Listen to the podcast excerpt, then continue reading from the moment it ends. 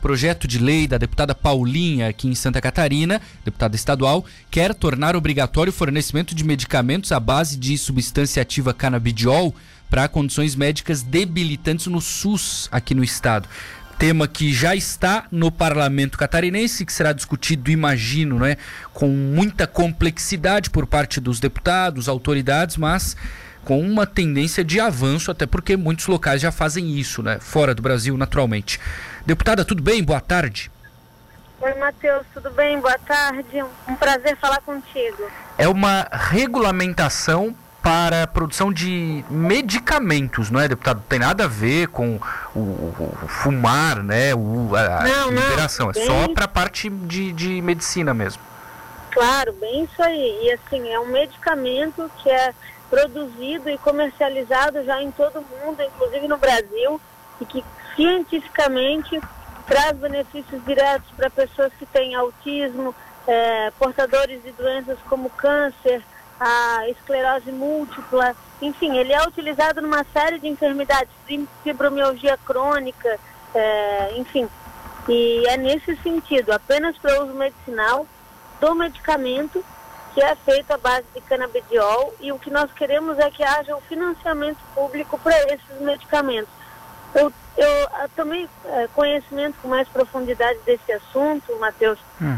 porque eu tenho um amigo muito especial, muito querido, que tem um, um filho com autismo, um menino incrível, mas tem um, uma, um autismo bastante agravado e esse medicamento faz muito bem a ele, assim, o tratamento com esse medicamento mas isso custa em torno de R$ 3.500 por mês. É muito puxado uma família alcançar recursos para vencer, é, ofertar esse medicamento para o seu filho, porque não é só isso, né? Tem outros exames, consultas, outros remédios, é, outras terapias, é, enfim.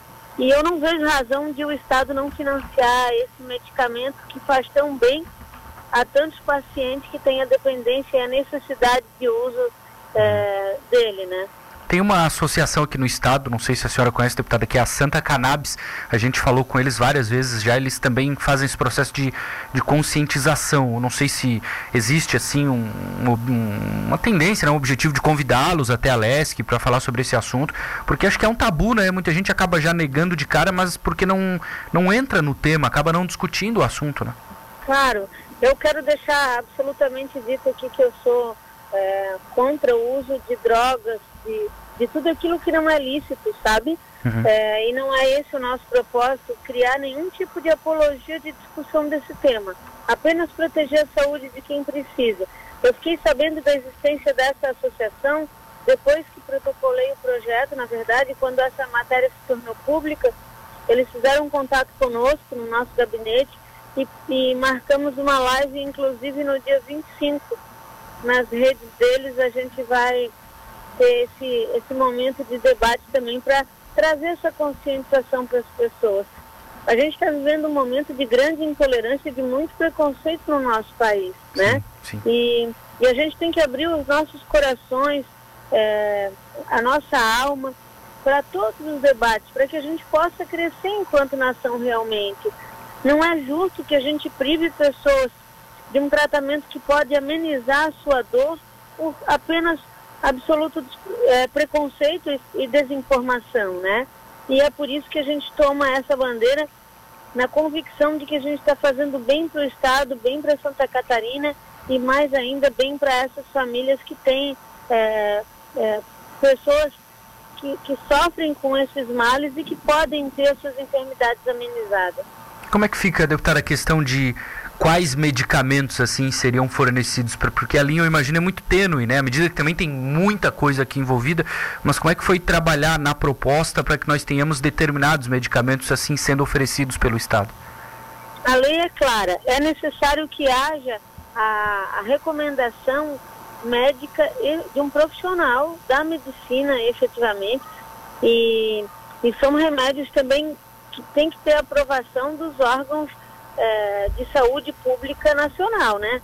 É, medicamentos que a Anvisa entende que são admissíveis e que podem ser utilizados pela, pelas pessoas. Uhum. Então, por isso que o, o projeto de lei ele é assertivo e muito seguro. Não é na vontade do paciente ou da família. Não, tem que haver uma recomendação para um tratamento médico, para que ele seja ofertado gratuitamente, inclusive pelo Estado. Porque o que a gente está dizendo é isso, a gente quer que o Estado ofereça esses medicamentos na sua lista do Remune, na lista dos, dos medicamentos fornecidos pelo SUS. Uhum.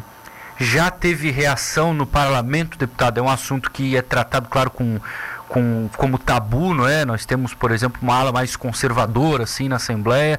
Já teve algum tipo de, de debate entre vocês internamente, assim?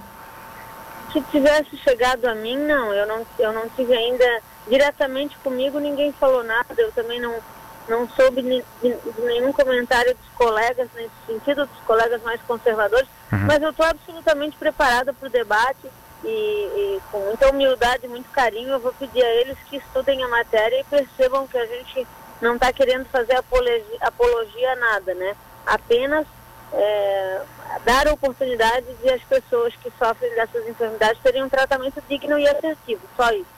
O Rio de Janeiro tem algum programa, né? Não sei se é o mesmo assim, a senhora só copiou ou de repente é uma, um formato até mais, mais abrangente, assim, mas tem, tem algum no outro Rio, estado que pratica Minas, isso? Tem vários estados que, que já usam, já se utilizam desse medicamento, já oferecem esse medicamento, mas eu não vou lembrar de cabeça todos aqui agora para te falar. Uhum. Já existem lugares no Brasil que esses medicamentos são admitidos.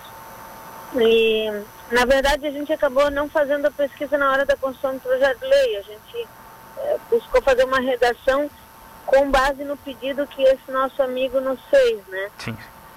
A gente tem vários casos aqui, deputada, no sul do estado, assim, de ouvintes da cidade, que imaginam que, que seriam muito beneficiados caso o projeto avance. Se essas pessoas quiserem contribuir, participarem do, do debate na Assembleia, eles podem, podem procurar o gabinete, podem é, trabalhar junto com a senhora nessa causa? Ah, com toda certeza, vai ser uma alegria. O nosso gabinete, o 203, lá eu sempre digo, está de portas e de coração aberto para receber todas as pessoas, em especial aquelas que podem contribuir pra, com, a, com a gente, assim, nesse, nesse momento, assim. O que nós queremos mesmo é oferecer mais dignidade no tratamento de saúde das pessoas. O pessoal da associação que teve contato conosco, eles têm cerca de 600 associados. Porque eles fazem, eles se cotizam para comprar, para adquirir esse medicamento, entendeu? Mas tem inúmeras famílias que, que gostariam e que precisariam oferecer esses medicamentos para os seus e que não conseguem porque não tem recursos, né? Uhum. Imagine um, um, um, tratamento de dois a três mil reais por mês só de um medicamento não é qualquer um que consegue pagar, né? Então eu eu quero dizer que eu estou à disposição se as pessoas quiserem entrar em contato conosco pelas nossas redes sociais, pelo Insta, pelo Face, pelos nossos telefones, pelos nossos assessores. Aí no Sul a nossa assessora Kátia é muito presente também, nós, nós estamos à disposição. E vamos torcer para que a gente consiga aprovar no menor tempo. Vamos fazer todo o esforço possível para a gente ainda no mês de dezembro ter essa matéria aprovada e buscar a sanção junto ao governador.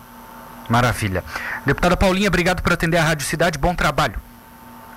Imagina, eu que te agradeço, Matheus. Um abração repleto de carinho para vocês e fiquem todos com Deus.